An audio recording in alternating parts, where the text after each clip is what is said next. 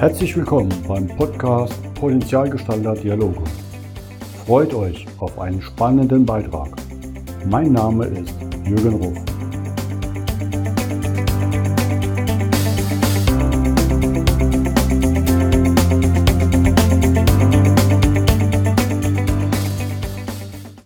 Willkommen zum heutigen Podcast. Bei mir zu Gast ist heute Jürgen Davo aus der Welterberegion Wartburg-Hainich. Hallo, Herr Davo.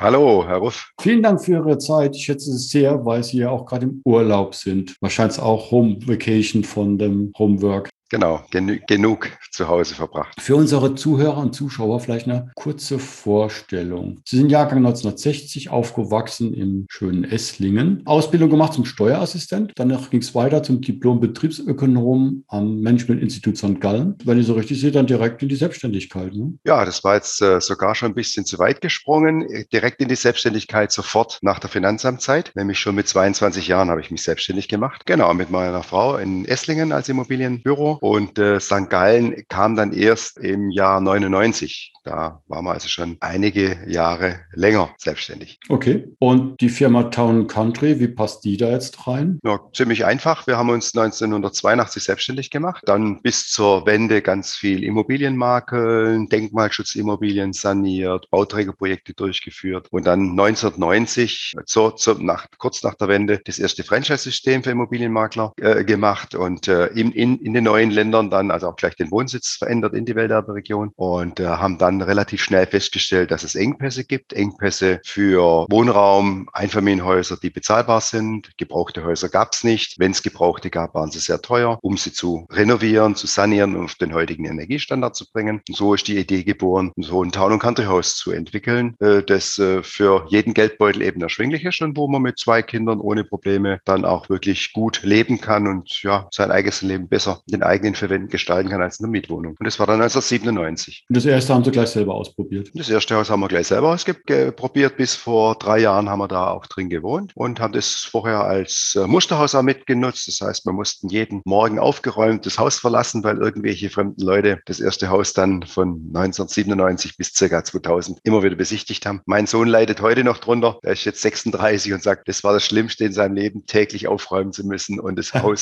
so zu verlassen, dass fremde Leute da rein können. Ne? Ja, das ist natürlich auch schon ein Eingriff, ne? so ein bisschen in die Privatsphäre. Genau. Gefühlt. Was war so Ihr Unterscheidungsmerkmal, wo Sie gesagt haben, da habe ich eine Nische gegenüber, gibt ja schon die etablierten, sagen wir mal, Fertig, Fertighaushersteller auch, gerade kommen ja meistens aus dem Holzbau. Genau, das äh, Holzbau ist ja genauso wie Massivbau, ist eigentlich kein Unterschied für mich, denn außen ist der Putz dran, äh, vom gleichen Hersteller, innen die Tapete vom gleichen Hersteller. Im Grunde genommen interessiert es der Normalbürger überhaupt nicht, was da zwischen der Tapete und dem Putz ist, sondern es war in diesem Fall wirklich so, dass alles, was am Markt war, doch ziemlich teuer war und für den Normalbürger, Normalverdiener mit wenig Eigenkapital relativ schwierig zu finanzieren war. Und es war eigentlich die Idee zu sagen, wir wollen einen Haustyp entwickeln, der letztlich 5000 Mal im Jahr gebaut werden könnte und damit natürlich ganz, ganz große Mengenvorteile und Kostenvorteile bringt. Und die wollten wir auch an die Kunden weitergeben. Das hat dann nicht ganz funktioniert, denn die Bauvorschriften in Deutschland sind natürlich immens unterschiedlich, sodass mit einem Haustyp in ganz, ganz vielen Bundesländern gar nicht zu bauen war. Das war dann also mit 45 Grad Satteldach, äh,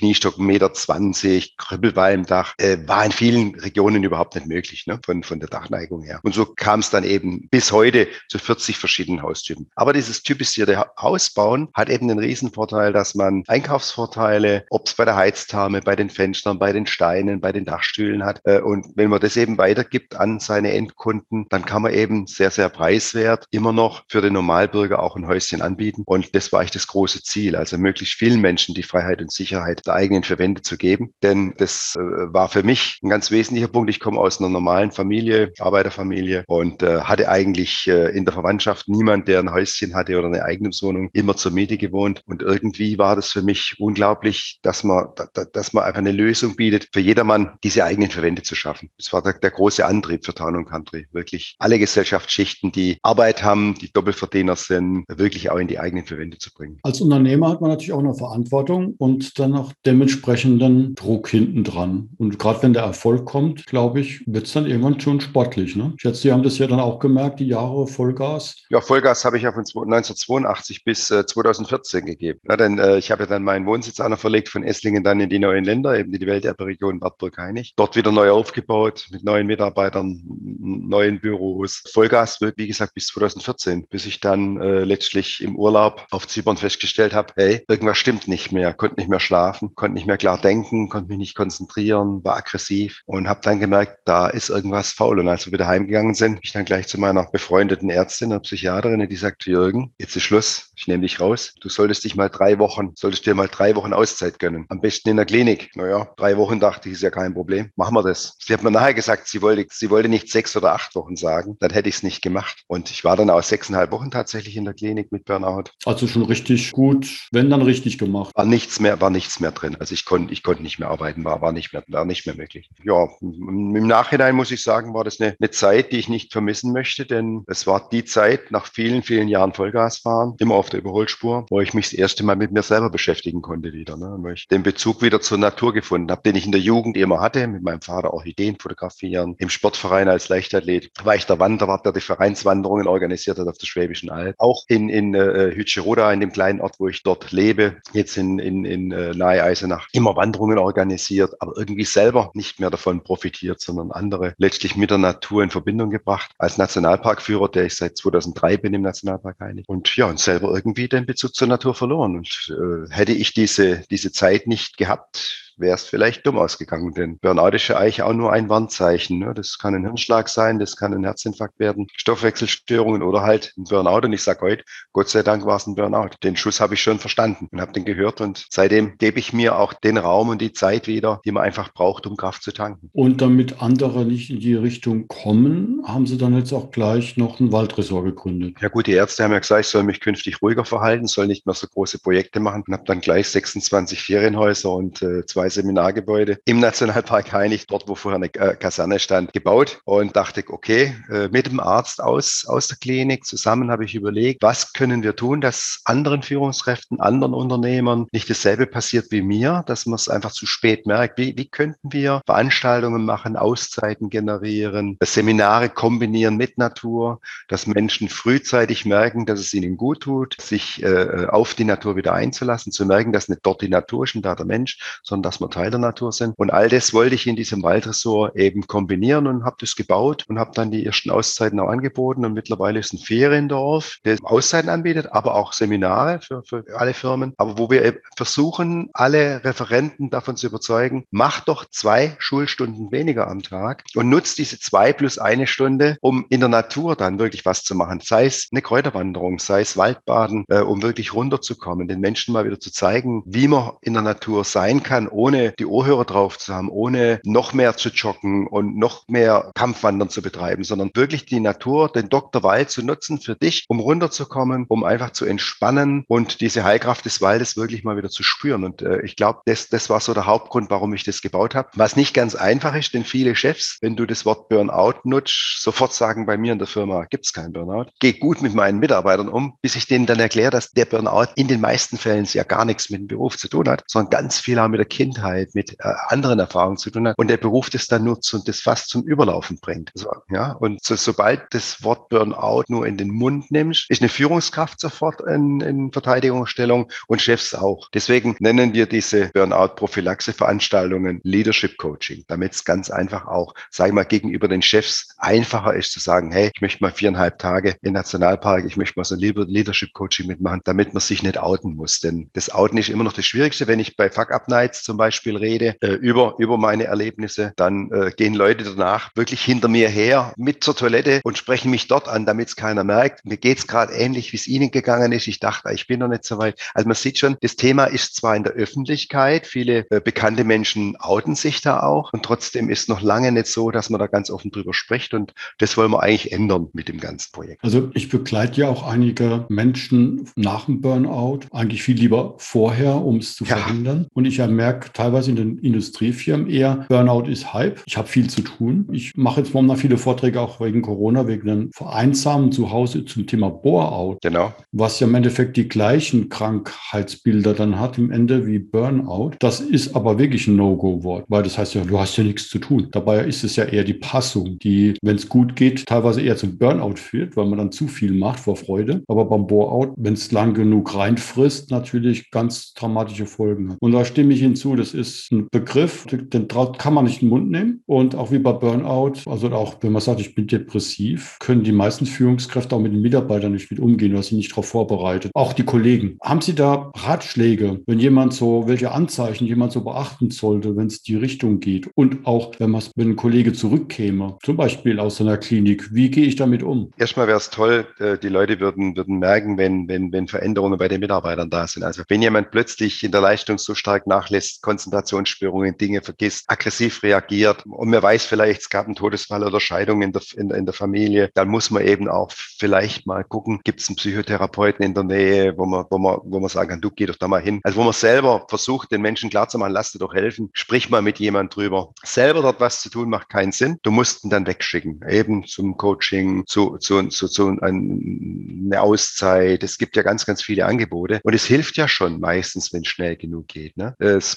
Problem ist ja im Nachgang, weiß man, wenn man in der Klinik war, weiß man, dass das alles schon viel, viel früher angefangen hat. Wenn ich überlege, 14 war ich, äh, ging es bei mir los, 15 Anfang war ich dann in der Klinik. Ich wusste dann, dass das 2012 schon losging, aber im Nachgang wusste ich es erst. Ja? Meine Familie hat mir das dann später gesagt, ja, wir, wir haben schon gemerkt, dass du dich veränderst. Du selber merkst es ja nicht. Und dann brauchst du Freunde, dann brauchst du Familie, dann brauchst du vielleicht auch Chefs, die dir das reflektieren, sagen, du, pass auf, ich glaube, du hast ein Problem. Du hast, du veränderst dich im Moment. Und dann plötzlich, wenn einer dann, stimmt, ich, ich krieg's nicht mehr gebacken. Ich, früher konnte ich fünf Dinge gleichzeitig machen, habe nichts vergessen. Jetzt fällt mir schwer, meine, meine, meine Telefonliste abzutelefonieren. Das Telefon wird immer heißer. All diese Dinge, wenn man das den Menschen mal sagt, wie man es merkt, dann merken die auch, Mensch, drei von den fünf Punkte, die haben sich bei mir auch verschlechtert. Und dann sind sie auch bereit, sich helfen zu lassen. Also ich kenne dann viele, die sagen, du, dann gibt es die, nächsten, die nächsten viereinhalb Tage bei dir mit dem Coach oder Therapeuten. Und äh, dann, dann machen sie es und am Ende sagen sie dann nach vier Tagen, ich hätte nicht geglaubt, dass ich schon so tief drin stecke. Also das, das ist das Problem dieses Tunnels, dass man dann nur noch überlebt. Man will ja seine Arbeit machen, merkt, dass was nicht stimmt, will es aber nicht wahrhaben.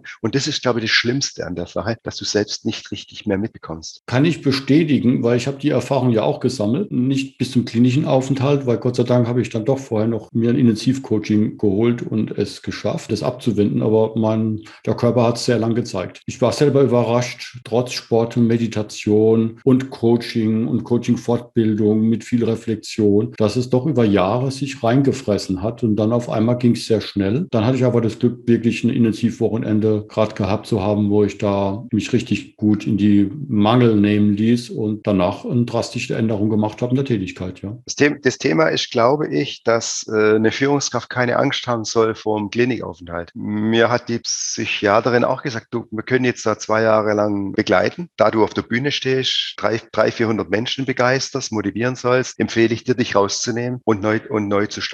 Also äh, ich denke, wir müssen die Angst da nehmen vom Intensivaufenthalt. Denn äh, wenn du eben immer vor Menschen bist, wenn du motivieren sollst, dann, dann tut sich der Heilungsvorgang eben auch lang, lang verzögern, weil der immer wieder zurückfällt. Deswegen bin ich eigentlich schon dankbar, dass ich diese sechseinhalb Wochen dann die Chance hatte. Also heute, ich könnte mir es nicht vorstellen, wie das ambulant hätte gehen sollen über zwei Jahre. Ich weiß nicht, ob ich das hingekriegt hätte. Also ich habe einige begleitet und habe mir die Kliniken dann auch angeschaut und erlebt, wie toll die dort arbeiten, was da für Ressourcen wieder geschaffen werden, aber halt auch wirklich mal das loslassen können und nicht den permanenten Druck, ich muss jetzt wieder leisten, 24 genau. Stunden. Und das ist halt wirklich das absolut Nötige. Und danach den Coach zu haben und danach jedes Jahr eine Auszeit zu machen. Ich bin jetzt gerade nächste Woche auch wieder bei mir im Waltersor, äh, äh, viereinhalb Tage nehme ich meine Frau mit. Ich mache jedes Jahr vier bis fünf Tage wieder eine, eine Auszeit, um nicht zu vergessen, was ich mir alles vorgenommen habe und immer wieder dran zu denken, hey, das darf dir nicht nochmal passieren, dass du dich so vergisst und dass du dich so verlierst und dass du nicht äh, achtsam mit dir umgehst. Richtung Achtsamkeit, bei Ihnen wächst jetzt schon die nächste Generation ran, ne? nehme ich an. Jo,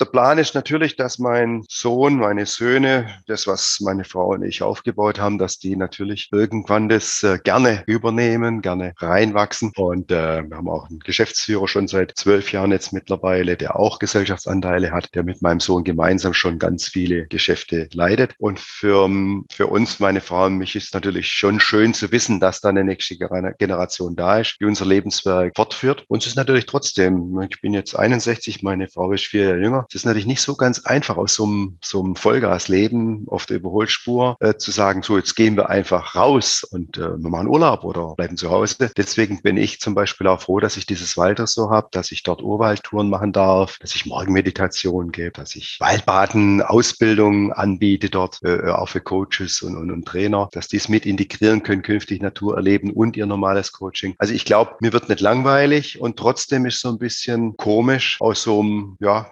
Vollgasleben auszusteigen. Ja, und zu wissen, es endet jetzt irgendwann die, nächsten, die nächste Zeit. Ja, wir haben aber Vertrauen in unsere Nachfolger. Und das macht es eigentlich leichter, zumal die schon über zehn Jahre beide an Bord sind und mir weiß, okay, die sind bekannt, die, die haben Vertrauen äh, für, äh, zu unseren Partnerinnen und Partnern. Ja, mal sehen, wie sich der Übergang gestaltet. Also wir glauben, wir kriegen das gut hin. Und äh, wir sind ja noch jung genug. Es ist jetzt nicht so, dass wir äh, wirklich wie äh, manche, manche Unternehmer damit 80 langsam drüber nachdenken, sondern ich glaube, wir haben frühzeitig begonnen, da die Zügel schon lockerer zu lassen und dann fällt es, glaube ich, auch leichter, sie irgendwann loszulassen. Also ein gesund, dosi gesund dosiertes Ausschleichen. Ja, ja, das ist gut. Gesundes Ausschleichen. Das ist nicht schlecht, genau. Und ich glaube, die Kinder sind dann ja auch froh, wenn der Papa als Mentor für sein Herzprojekt, was es ja dann mal war, ne, die auch dabei sind, ab und zu mal für Fragen, aber vielleicht dann Stück für Stück sie mehr reinwachsen dürfen in die Fußabdrücke. Und mein Sohn hat es schon ganz gut gesagt, äh, er, er geht nicht in die Fußabdrücke des Vaters, sondern er macht seine eigene. Sehr schön. Ja, ne, ist ja auch, er ist ja auch ein Unikat. Ne? Also ja, genau. wir werden ja alles Unikate geboren. Viele sterben als Kopie, aber ich glaube, das ist dann genau das Ungesunde im Leben. Ne? Herr Davo, das sage ich für heute. Herzlichen Dank für diesen wahnsinnigen Einblick. Finde ich super spannend. Und wir haben uns ja schon versprochen, es wird dann irgendwann mal noch einen Podcast geben im Urwald. Da komme ich mit dem Mikrofon vorbei und dann gibt es Waldrauschen und Vogelzwitscher und die Fortsetzung unseres tollen Gespräches. Ja, vielen Dank und äh, dann hoffe ich bis bald. Ja, ich freue mich schon drauf und wünsche Ihnen noch einen wunderschönen Urlaub. Dankeschön. Danke. Tschüss. Tschüss.